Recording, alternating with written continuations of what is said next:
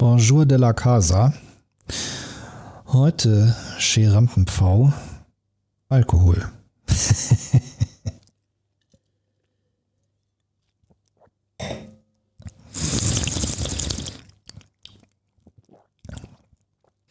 Oder auch nach dem Suff ist vor dem Suff. Diese Woche mit Markus Jotzo. Führen wie ein Löwe. Ausgesprochen ausgetrunken. Der Podcast für souveränes Auftreten mit dem Rampen-V. Und das bin ich. Mein Name ist Dr. Thomas Akokulis und ich bin der Rampen-V. Und V und Löwe, das klingt nach einem ziemlich wilden Zoo. Und das war's auch. Gib mir Tiernamen. Soweit ging es dann doch nicht, aber getrunken haben wir trotzdem. Saufen wie ein Kamel und führen wie ein Löwe. Diese Woche zu Gast war Markus Jotzo, Coach, Trainer und Speaker mit dem Thema Führen wie ein Löwe und er hilft Führungskräften, das auch zu tun. Es war mal wieder eine fulminante Podcastwoche mit Markus Jotzo.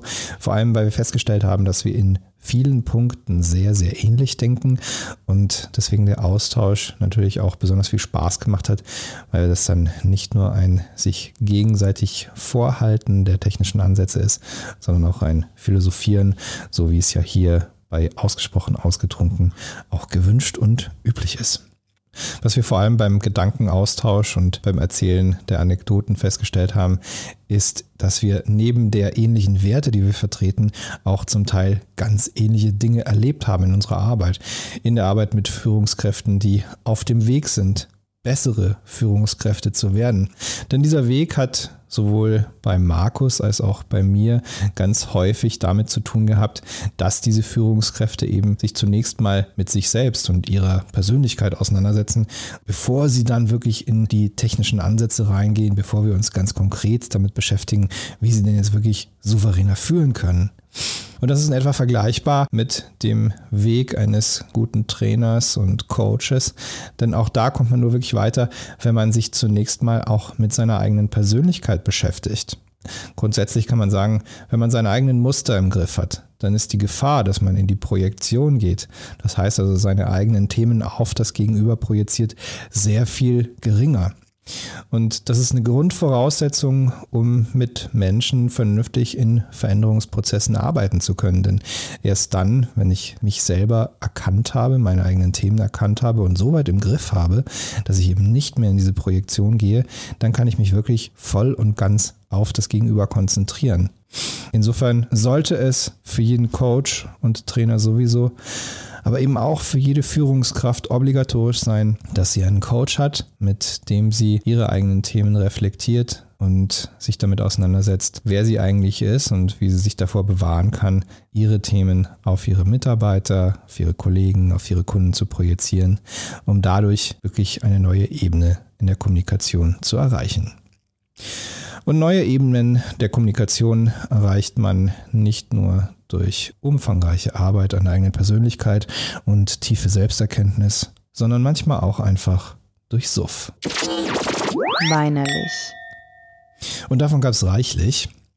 Markus und ich haben eine kleine Weinreise durch Frankreich gemacht. Angefangen mit dem Montagnier Vieille Vigne, ein Chardonnay mit 14 Volumenprozent aus dem Burgund, Restzucker von trockenen 1,5 Gramm, eine Säure von 5,2, obwohl er doch ausgewogener geschmeckt hat als das. Also die Säure war gar nicht so unangenehm und beißend im Mund, wie man das bei diesen Werten vermuten könnte. Vielmehr war es ein sehr schöner, ausgewogener Chardonnay mit Noten von Birne, Apfel und Honigmelone und dabei auch einem schönen Gegenpol von mineralischen Anklängen.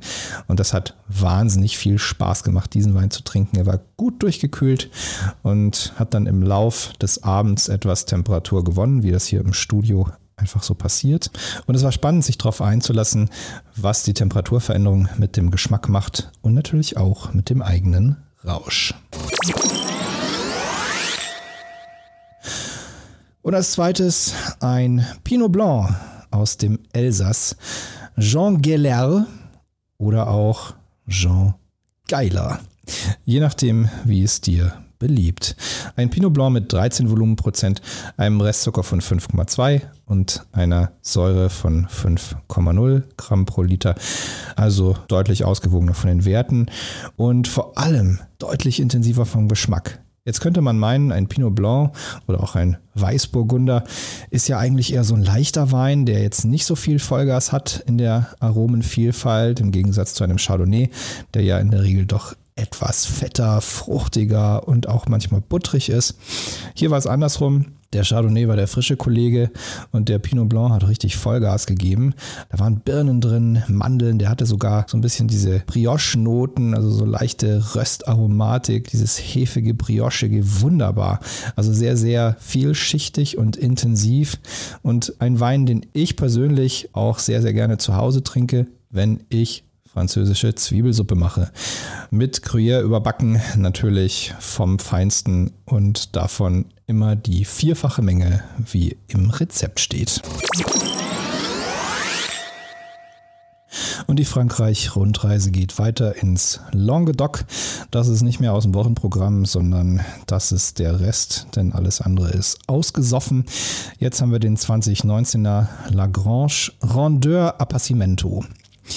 Ein Wein, der hier schon das ein oder andere Mal aufgeschlagen ist den ich persönlich so geil finde, dass er immer wieder als Gast dabei ist. Ich spreche noch nicht von Vino de la Casa hier, aber von der französischen Antwort auf Primitivo.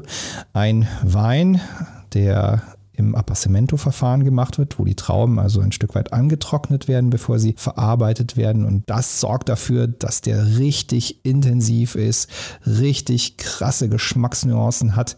Das fängt hier an mit Kirsche und Cassis. Das geht über Pflaume, Himbeere, Rosine, Pfeffer, Vanille, Kakao, Tabaknoten, Kräuteriges wie Rosmarin und Thymian, ein bisschen was Blumiges vom Veilchen.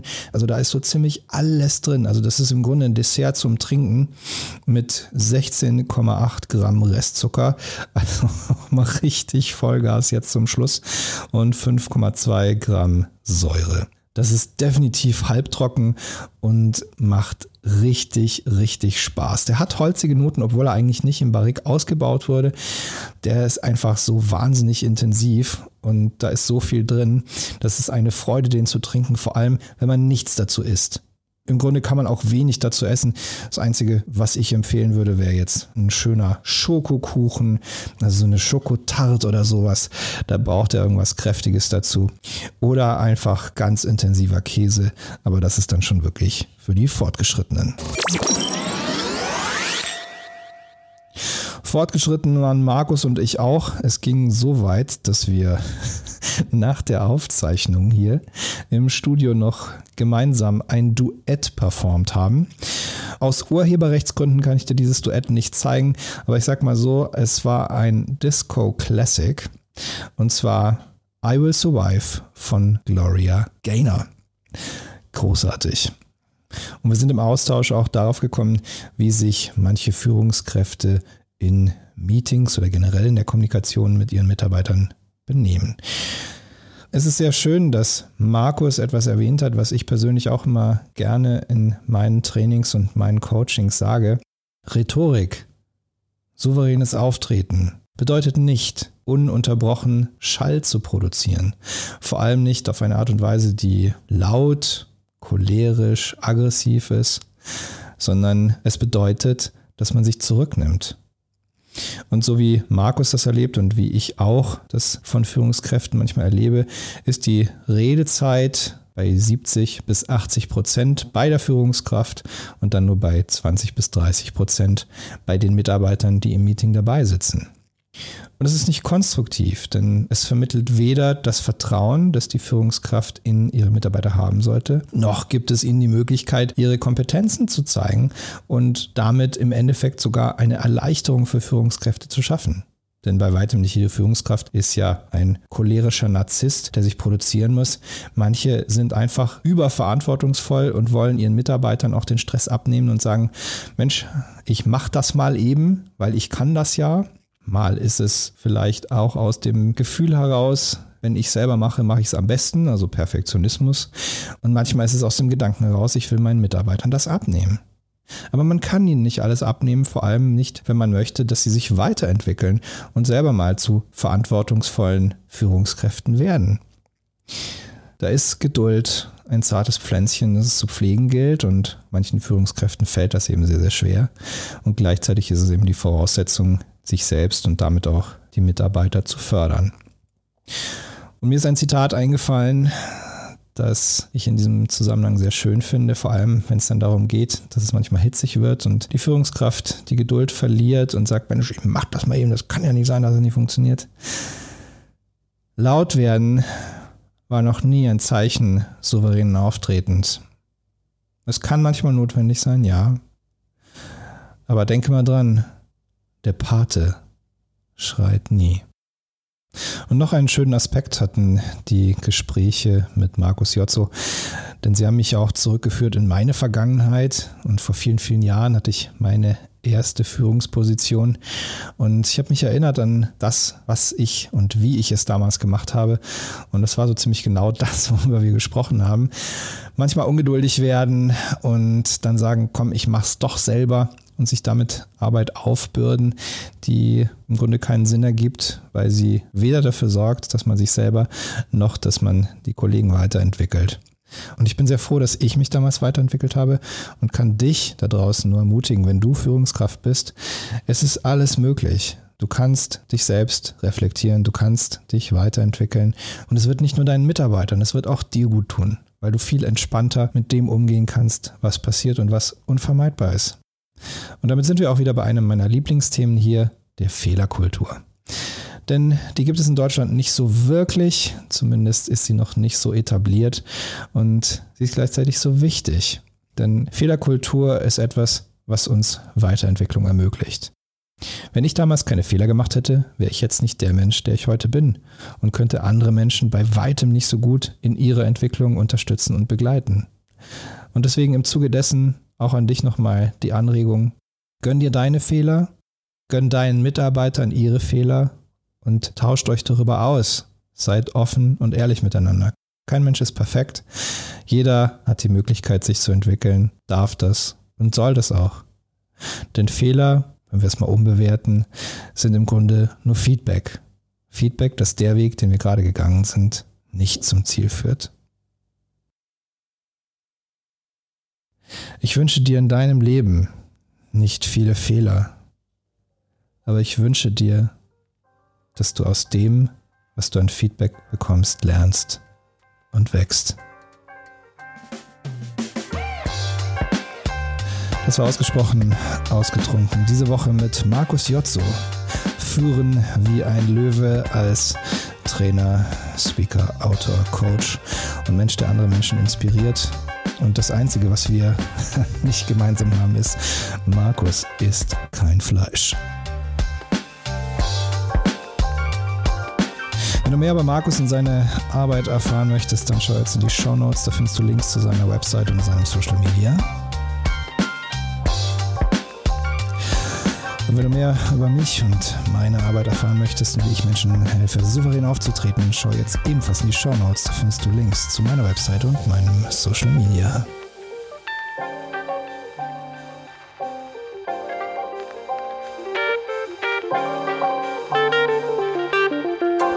Und jetzt brauche ich deine Hilfe. Wenn dir das gefallen hat, dann like, teile und schrei es in die Welt hinaus!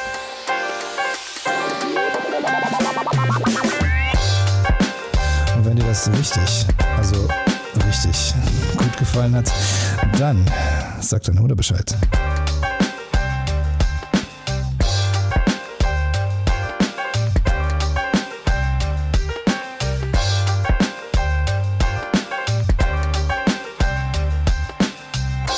Ausgesprochen, ausgetrunken kommt wieder nächste Woche. ich kann dir jetzt schon sagen, es wird großartig, denn Oliver Rüsting ist zu Gast und Alter Schwede, was haben wir getrunken? das machst du jetzt am besten auch Freitagabend. Weinchen, gönn dir reichlich. Gruß daheim.